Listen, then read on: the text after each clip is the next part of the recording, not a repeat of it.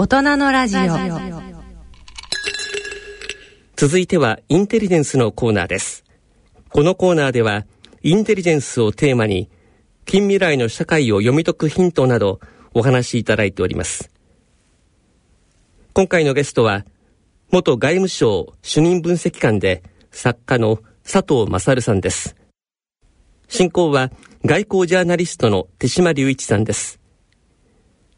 お話は先月開催された G7 サミットの話題から展開しています。今日はスタジオに佐藤勝さんにお越しいただきました。ありがとうございました。佐藤さん先月、はい、あの広島文字通り被爆地で知られるところですけれどもそこで G7 サミットが開催をされました、はい、近年の G7 サミットでは力によるえ海洋への進出を続ける習近平の中国が普通影の主役などというふうに表現をされてきました、ね、しかしながら今回はウクライナのゼレンスキー大統領がサプライズ劇を演出し文字通り広島に突如降臨をしたということで、はい、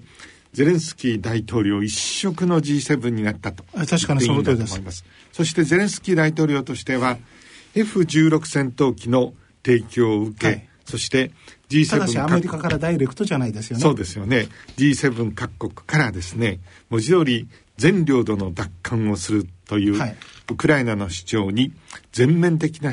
あの支持を取り付けるということになりましたから、はい、まあその点ではウクライナ側にとっては大きな成果を得たというふうに言っていいんだと思います。確かにそういうことだと思いますね。えしかしながら G7 の側は核戦争の危険をはらみながらこう推移をしております。現在のウクライナ戦争の停戦の機をつかむ協議はついに叶いませんでした。え一般的には今度の G7 サミットについて日本国内では高い評価を受けているということになってるんですが、はい、え情報分析の専門家として佐藤勝さんはどうお考えになります私もですね高くとか非常に高く評価してるんです、うん、それはね一般の人と別で、うん、手島さん今回非常に不思議なサミットなんです、はい、あの今手島さんおっしゃったようにゼレンスキーハッピーですよね、うん、それから岸田さんも支持率上がってハッピーですね。ただ、その後、ちょっと息子さんが、首相公邸で去年の年末、どんちゃん騒ぎさしてたのが出て、その、あの、支持率下げちゃいましたけどね。はい、アメリカも、まあまあうまくいったでしょっていう感じであると。はい、ここで、あの、日本の報道では出てないロシアなんですよ。うん。うん、ロシアも、ああ、よかったって胸をなで下ろしてるんですね。うん。G7 に対する非難はあるんですが、うん、日本とか岸田さんに対する名指しの非難がないんです。うん、これがまたどうみたいなこれね、今回対ロ制裁で何が強化されたと思います、うん、実は首相官邸のホームページすごく丁寧にできて、はい、今回新たに強化されたものだけを赤塗りにしてるんです。それによりますとね、今までは11の金融機関に制裁を加えたのが、12、ロシア銀行にも加えるっていう一つだけなんです、追加が。うん、これ今までと何も変わらない。うん、ウクライナへの支援なんですね。あの、自衛隊の車両を100両提供するっていうんですが、手嶋さん、これ、はい、どんな車だと思います、実はこれ全部、中古車で、本来廃車にするものなんですよね。これを整備して渡していると。しかも走行はついてないですから、前線は走れないような車なんです。それからですね、ウクライナの警察に反射材、あのー、夜、あのガードマンさんなんか交通整理してる時にピカピカ光るやつですね。はい、それから、あの、回路。使い捨て回路ですね。はい。はい、あれを55万ドル送ると。うん。うん、しかし手嶋さん、これから季節何に向かってくるんですかね。真夏ですよね。回路使いますか、うん、これ、外交的なセンスからするとですよ、越冬で戦いってメッセージみたいなもんですよね。それからですよ、あの使い捨て回路って、はい、10ヶ月ぐらい夏の間ほっといて、うん、さあ次の冬に使おうとすると皆さんどういうことあるでしょうか、うん硬くなってて暖かくならないっていうことよくありますよね。よくもまあこんなものを供与したものだと思うんですよ。それから非常食。あの3万食、はい、これあの自衛隊の保存用の食料ですよね、野戦とかですか、鈴木宗男さんに聞いてみたら佐藤さんあれ3月で賞味期限が切れるやつだと、うん、入れ替えるやつだと、うん、それからあの食事って私調べてみたらですね、うん、ベースは和食なんですね、ですから白米あの水入れると、はい、あのあの武田のと同じような状態になる白米と筑前煮とか、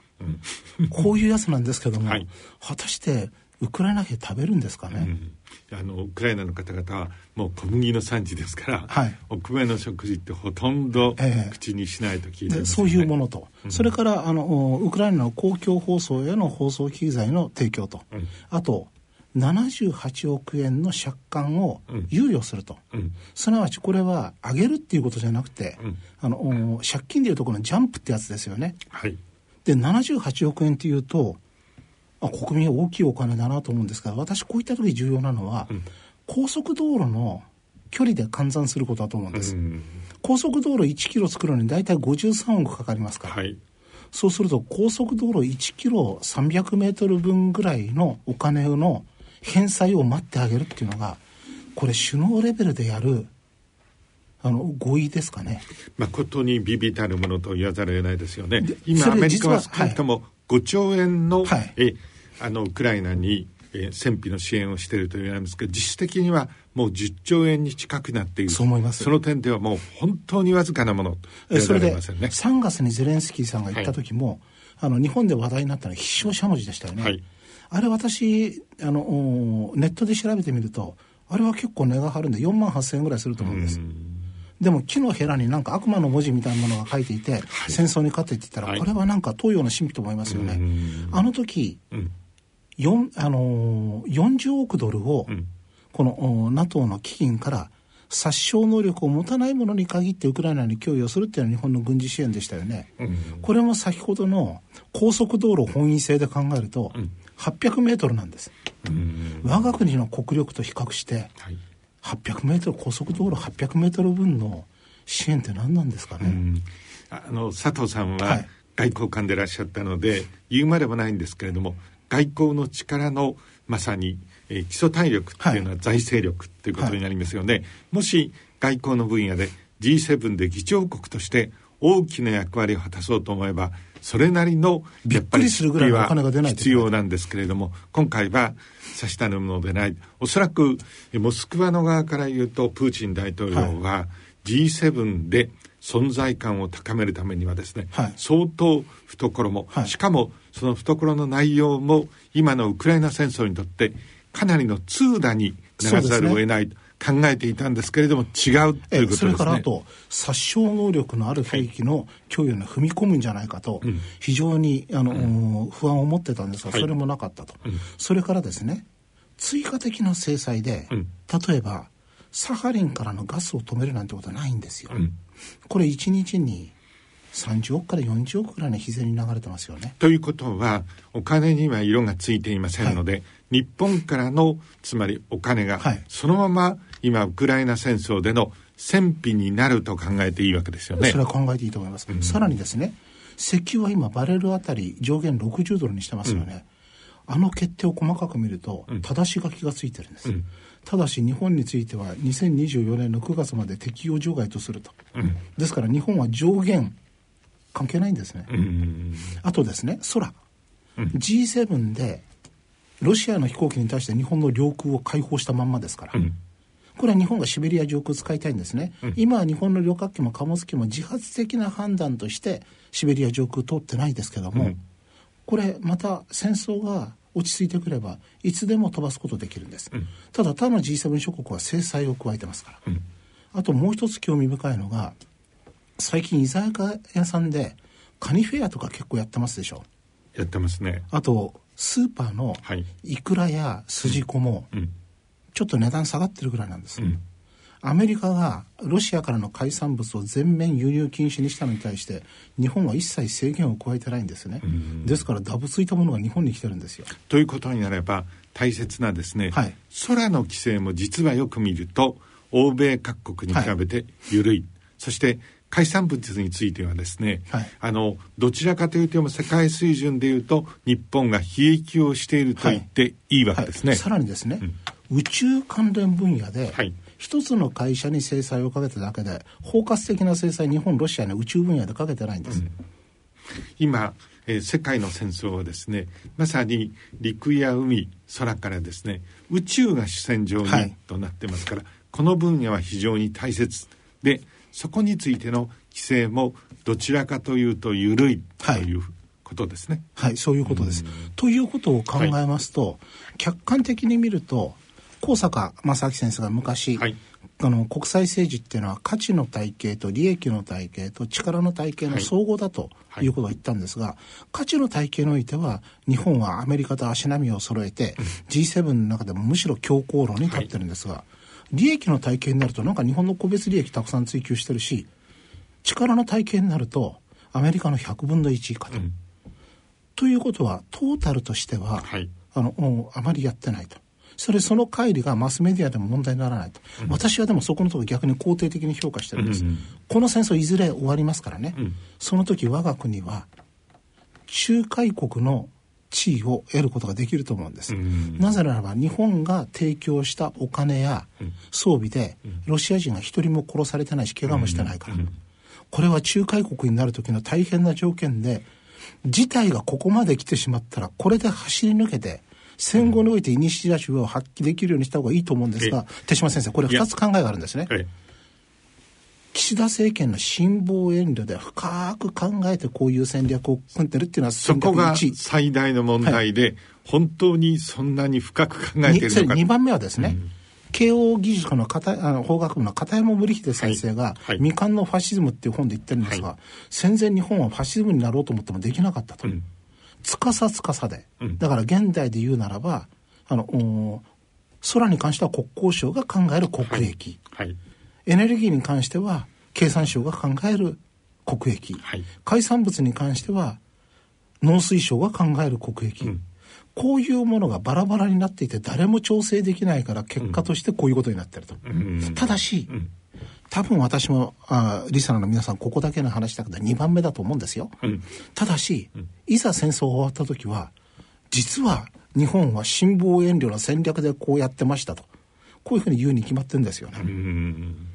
ですから季節してこういうふうになってる時はこれを使った方がいいと、うん、結局手嶋先生一生懸命やって軍事支援をしようと思って、うん、あるいは経済で止めて国民に痛みがある形でも制裁加えようと思っても、うん、なんかこの日本という国は体が動かないんですね、今日のですね、はい、佐藤さんのお話はリスナーに方々にとってはですね実にあのかなりの皮肉っていうかですね、はい、えー、それが込められているので非常に分かりにくいと思うんですけれども G7 に立ち戻って考えてみますと、はい、今回全ての参加者が加えて、はい、えモスクワにいるプーチン大統領も、今ご指摘があったように日本が主導する対ロ制裁っていうのは、さしたるものにならなかったということでハッピーである、はい、だから、完全に敵対関係にあって戦争してる人たちの両方がハッピーになってるっていう不思議なサミットなんです、えまあそういう意味ではつまり船舶なメディアはこれを評価してしかるべきなんですがさて問題はですね今もウクライナの最前線ではバフムトを中心にかなり熾烈な戦争が戦われている、はい、そして今回珍しく僕はあのかなり真剣にですね G7 のウクライナサミットの首脳声明、はい、そしてウクライナに関する声明、はい、核戦争に対する声明、はい、おびただしいものがあったんですが、それを、えー、本当に熱心に読み返してみました。しかし、それらを通じて、今時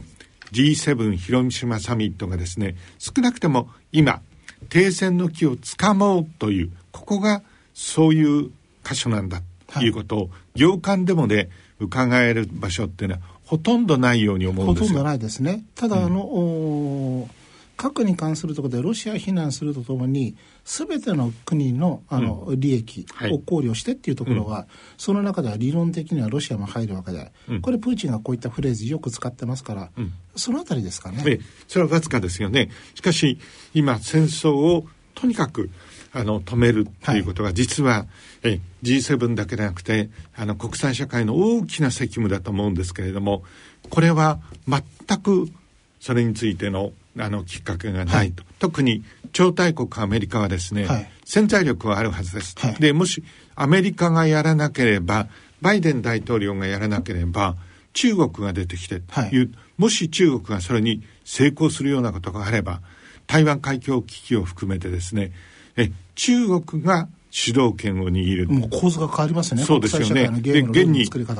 わりつつありまして、はい、例のあの中東和平のところで今、はい。中国はですね大変な存在感サウジとイランの関係で出てきましたもんね。そうですね。それをしかも首都北京にですね、はい、この両国を呼んで調停をする、はい、これなんかもう新潮以前の話ですよね。ですから日本の中東専門家とか、あの安全保障問題の専門家はいや大したことないです。あれは風刺派のトラブルが、うん、あもう収めたいと思っただけの話でと。中国は横入りしてきただけなんですよ。なんて言ってるんですけども事態の深刻さをあえて小さく見てますよね。全くその通りに思います。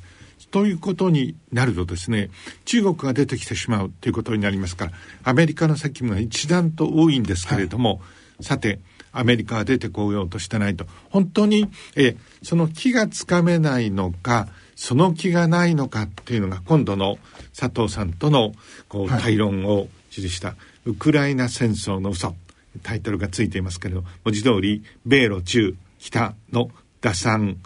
野望本音という副題が出ていますけれども、はい、この中でも、えー、論じられているキーワードつまり今度のウクライナ戦争は超大国アメリカによって管理された戦争だってここのとこポイントだと思うんですよね。そこをご説明いただけますどういうことかというとアメリカの軍事力それから基軸通貨でドルを持ってるっていう、はいこの力っていうのは侮れないものでアメリカが本気になればロシアっていう国叩き潰すことこれは可能ですよ。えしかも、えー、ウクライナのゼレンスキー大統領のですね、はい、首根っこをいわば抑えてテーブルにつかせることは可能です。よなぜならば今してきましたように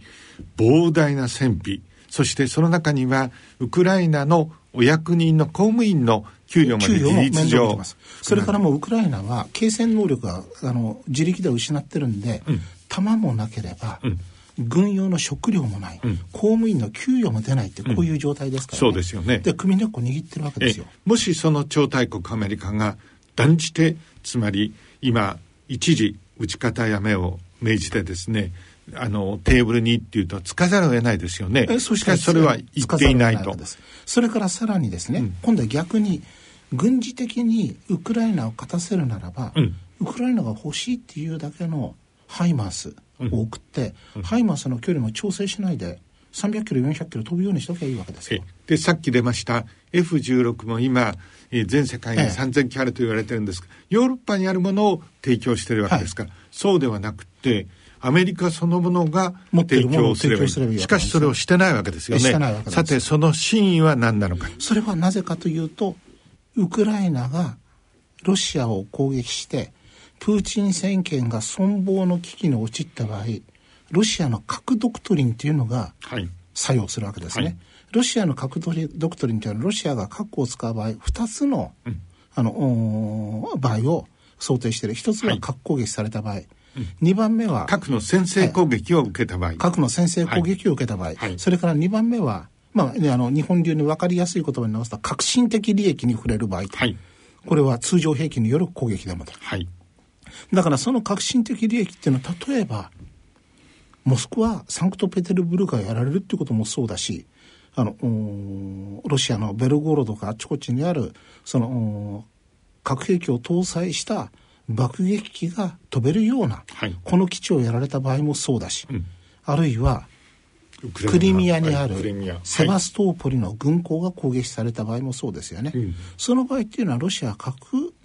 戦争に踏み込む可能性がある、うん、当然戦術核でしょうけども、うん、欧州が始まった場合にはこれが戦略核に至ってアメリカ本土が攻撃されないという保証はどこにもない。そうですね。核のエスカレーションと言われるものです、ね、要するに第三次世界大戦にあのこの戦争が発展して米ロが直接対立することを絶対に避けないといけないと、はい、その点でね日本では報道されてないんだけどちょっと面白い話があるんですよ。イスラエルにナティーブって役所があるんですね、はい、これは東西冷戦期には存在自体が秘匿されたんです、はい、ソ連にいるユダヤ人をイスラエルに出国させる、はい、それからソ連のユダヤ人出国問題が外交上の大きな問題になるようなこの広報活動をするっていうことでこのソ連国内に秘密組織を作るとともにパリロンドン、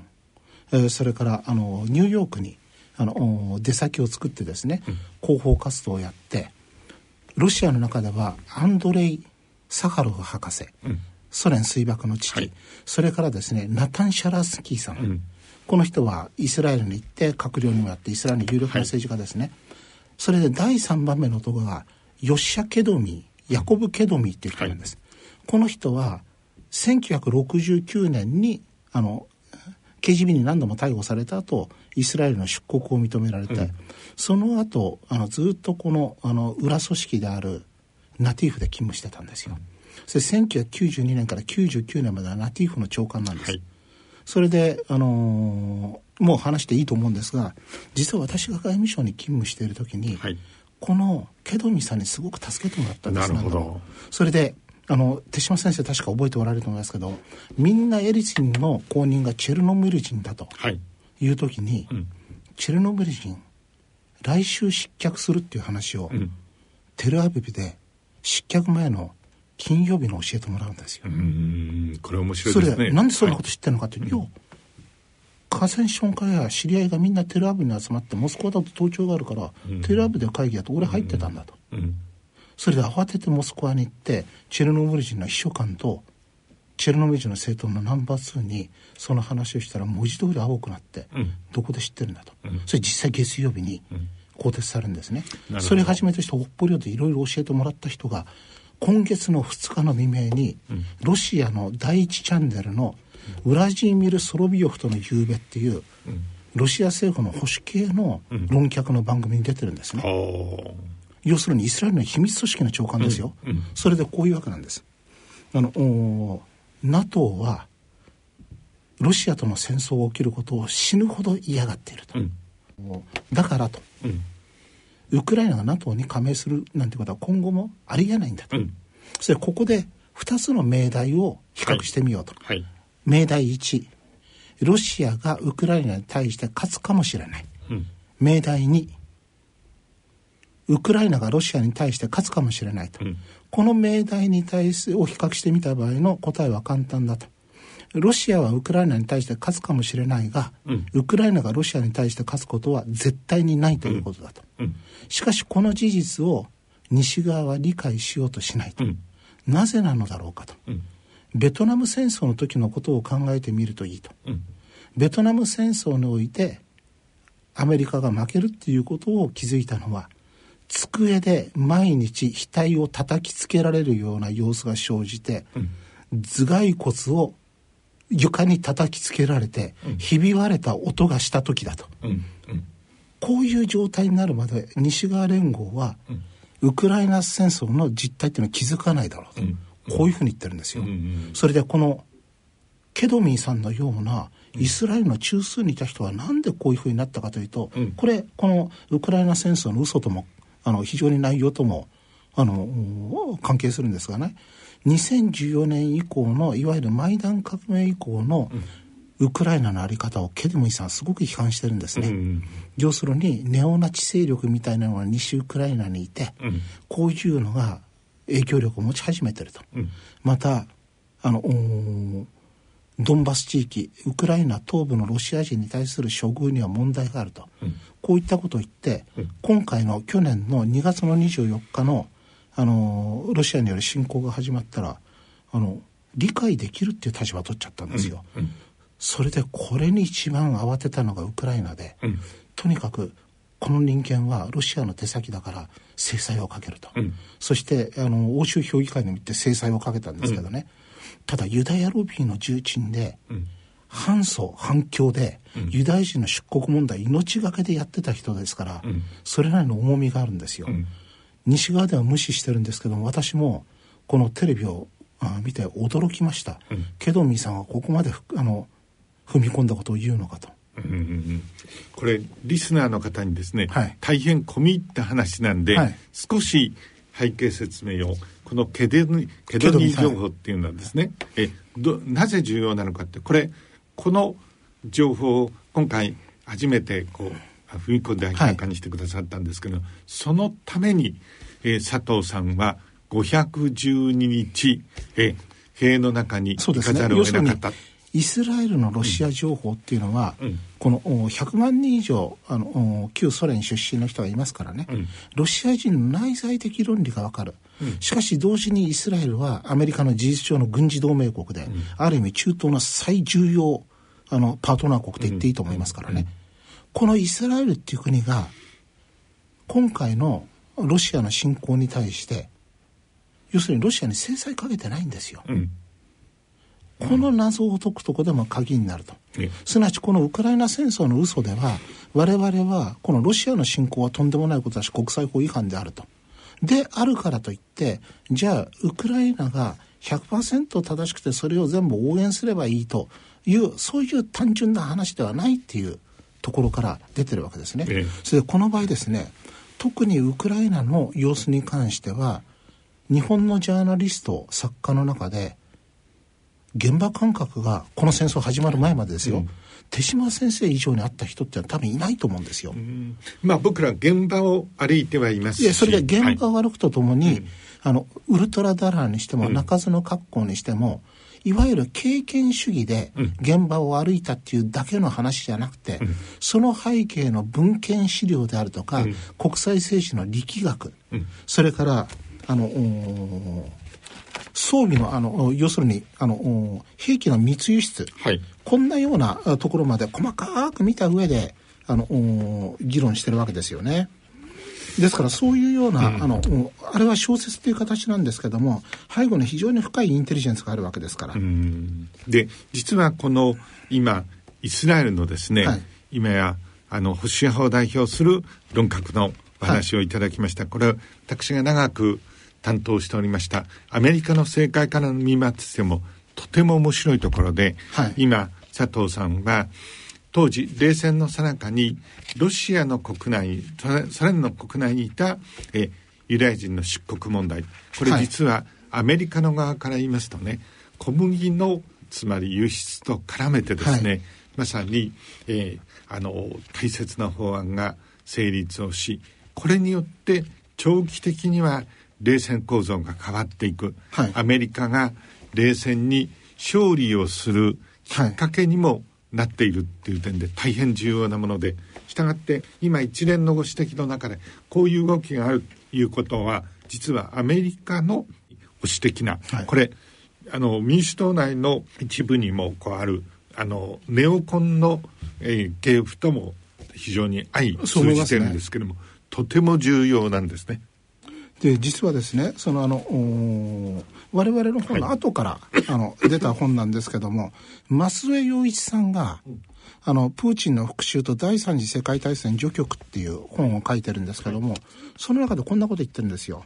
侵略者ロシアが弾劾されるのは当然だがウクライナが無病で100%善を体現しているなどという幻想は捨てた方がいい。はいこの国はロシアと並ぶ汚職、腐敗大国であることも再認識すべきである。うん、武器支援にしても、背後で増収派が行われている可能性がある。しかし、ウクライナの戦場を新兵器の実験場とし、巨万の富を得ているアメリカの軍需産業にとっては、ウクライナの無職などはどうでもいい。うん、アメリカ兵は戦争に参加しておらず、一滴の血も流れない以上、バイデンもウクライナの腐敗など我関せずである。ウクライナとロシア、それは狐と狸の馬鹿し合いである、うん、ナイーブに狐ウクライナの言うことのみを100%信じる具は避けなければならないと、うん、これ多分やっぱり世の中の雰囲気が少し変わってきたんで、うん、1年前だったらこういうことを思ってても誰も書けなかったし特に活字で残すようなことできなかったと思うんですね。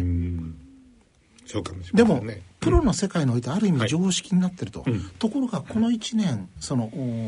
異常な興奮の嵐の中で、うん、物事なかなか冷静に見れない人が増えてきて特に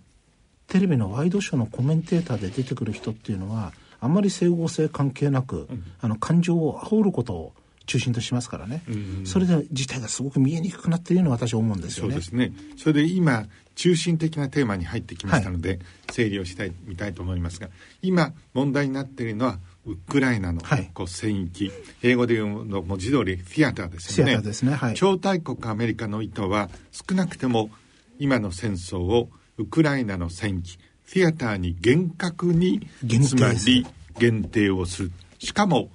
超大国アメリカの兵員をそこに入れないのはもとより、はい。はい、NATO 北大西洋え条約機構のですね兵員もここには入れない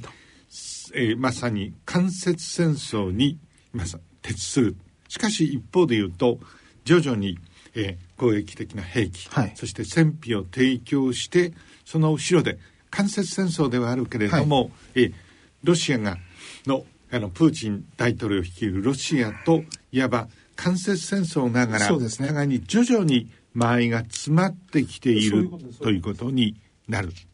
でこれがアメリカの、えーと、まさにあの戦略でそして増田さんがその著書で指摘しているところでアメリカが今もかつても三軍複合体がいてこれが今うなりを上げて兵器をまさに製造しそして巨額のえ利益を上げている、はい、これはあの、えー、新型コロナウイルスの時のファイザーをはじめとするですね、はい、え薬品メーカーの構図ともあの非常に似てますね。もうあのただでどんどん、えー、その提供する、はい、で国民にも。日本にも一部えーと、無償で提供した部分がありますけども、はい、しかしそれは回り回ると巨大な薬品産業が、えー、利益を上げてそれはひいては国家に戻ってくるとい。うような、はい、つまりアメリカ経済を下支えする。これは薬品業界の佐藤さん比ではないですよね。そういうふうになってると。いうことでこれを佐藤さんは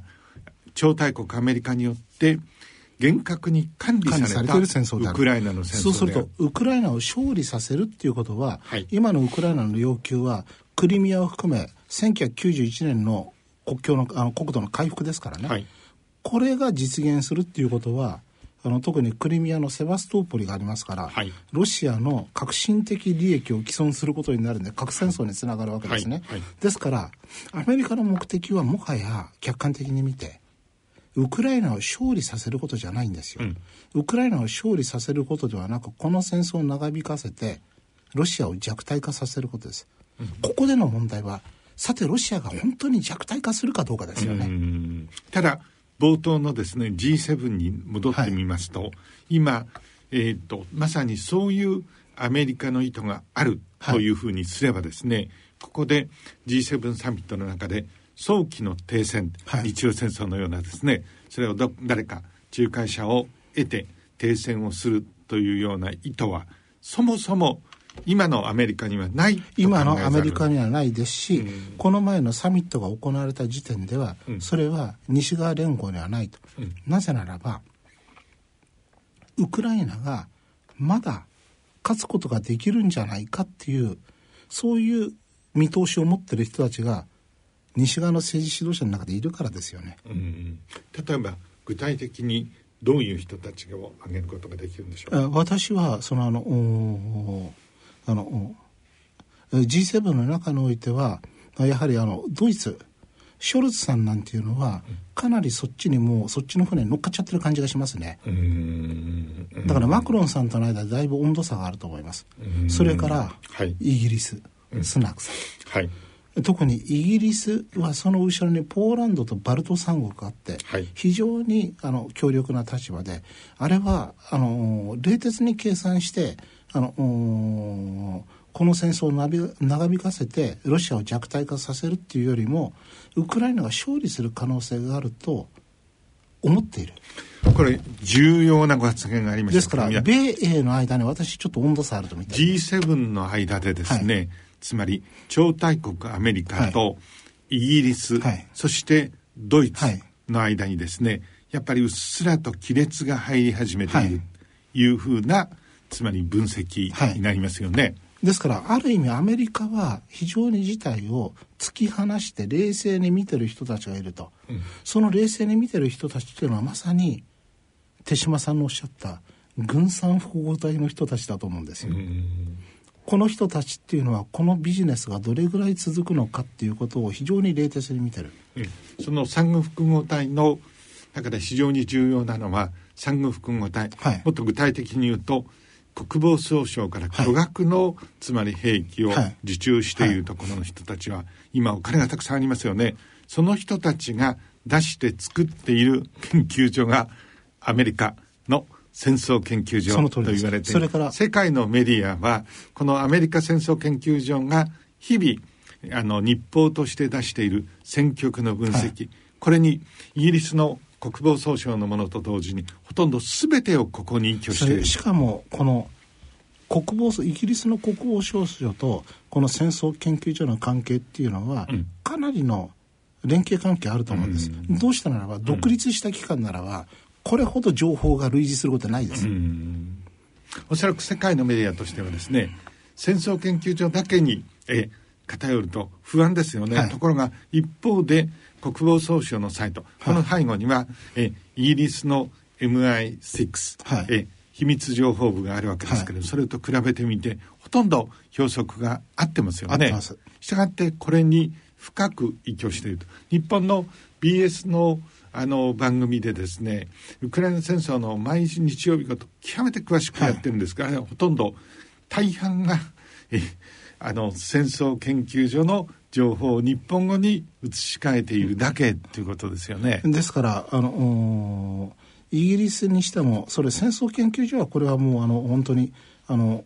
ケーガンたちの一族がやってるわけで、ヌーラントもあの親族でやってる話ですからね。ネオですからコン系のええネオコン系の思シンクタンクプレイヤーが大半。ええただイギリスの場合の特徴っていうのはイギリスっていうのは一昔前までインテリジェンスとプロパガンダを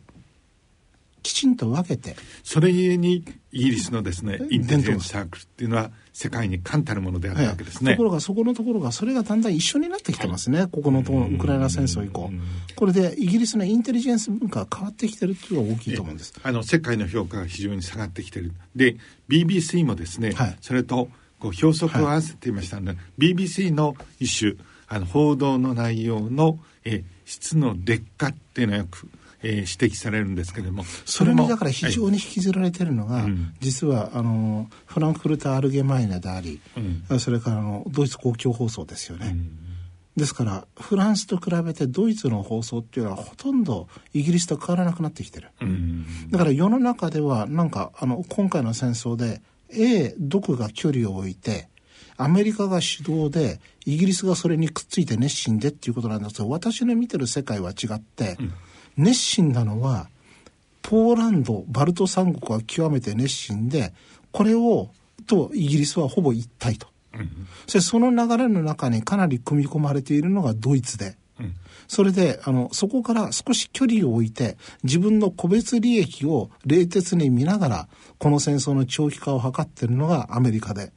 それで面倒くさいことになったと、そろそろ手仕まいしてくれないかなと考えているのがあのドイツとイタリアあごめんなさい、フランスとイタリアと。こんなふうに見えるんですけどね。さてウクライナの戦域にもう一度話を戻してみますと、今少なくともゼレンスキー大統領はですね、これあの全領土の奪還という、でおそらく主観的にはそれは、えー実現できるかもしれないと考あの彼のあの彼の心の中では実現しなくてはならないしできるだろうと思ってると思うんですね。ええ、それでただしウクライナの戦域に、え戦いを限定しているのかというと今起こっている事柄はですねやっぱり、えウクライナロシアの国境付近のつまりロシア側のところに、はい。それあのそれが独立のロシアの反プーチンの勢力であるか。その背後に ウクライナの特殊部隊がいるかどうかっていうのは今伺おうと思うんですけど、は少なくてもウクライナの戦域のノリを超えつつあるということになり確かですねますよね。ですから私はこれが反転攻勢ということだと思うんです、ん。今日あたりになるとあのあ日本の新聞やサイトを見ますとね反転攻勢の時期については言わないとか、静かに行うって言ってるんですがすで、に反転攻勢っていうのはこのゲリラ戦だと思うんですね、それからあのロシアあの自由軍とかこの辺のやつはね、ロシア人あれ見て何を思いますかとあ思い出すかというと、はい。ウラソフ軍っていうのを思い出すんですよ。はい。ウラソフっていうあのお大将がいてですね、はいナチスの捕虜になるんです、はい。えーそれでナチス側に願って、あのロシア解放軍っていう軍隊を作って、んそれであのドイツの捕虜になったロシア兵とか、あの、こういったのを入れて、ソ連軍と戦うんですね。うん、だから、これの再来だと思ってますね。いずれにしてもですね、真相はこれから12年明らかになってるんです。極めて、あの、複層した、複雑な、あの、様相を呈しながら、あの、ロシア国境に、さらにそれを超えて、戦いは広がりつつあるということになりますと、これ、極めて危険で、アメリカの管理した戦争のノリを超えるかもしれないと。その向こうにはですね、プーチン大統領はさっき言ったように、中核的な利益を、革新的な利益をもし犯されるようなことがあれば、それは、えまさにドローンでやられても、無人機でやられても、通常兵器でやられても、それについては核で報復する可能性があるということを明示してますよね。したがって、核戦争の恐れを含みながら戦争が、はい、しかも簡単に全領土の奪還なんかは実現はしませんから、この本の中にありますように、10年戦争になる危険だってあるということになりますよね。要するに今どれぐらいの領土があの占領されてるかというと、防衛研究所のあのある研究員が、あのかつては28%も占領されてましたが、うん、今は盛り返して20%に抑え込んだと。はい。12万5千平方メートルですと。うん、ロシアによってあの占領されてるのはと。うん12万5千平方メートルって、うん、日本が37万平方キロメートルですからね、うん、北海道九州全部が占領されてると同じ状態ですよね、うん、それを跳ねのけるっていうのはこれは大変な話ですよ。ただいまのご出演は元外務省主任分析官で作家の佐藤勝さん。進行は手島隆一さんでした。ラジオの放送はここまでとなります。この続きは次回7月21日の放送でお送りします。番組では今回取り上げた手島隆一さんと佐藤勝さんとの新刊本ウクライナ戦争の嘘を抽選でプレゼントいたします。こちらお二人のサイン入りでのプレゼントとなります。プレゼントをご希望の方は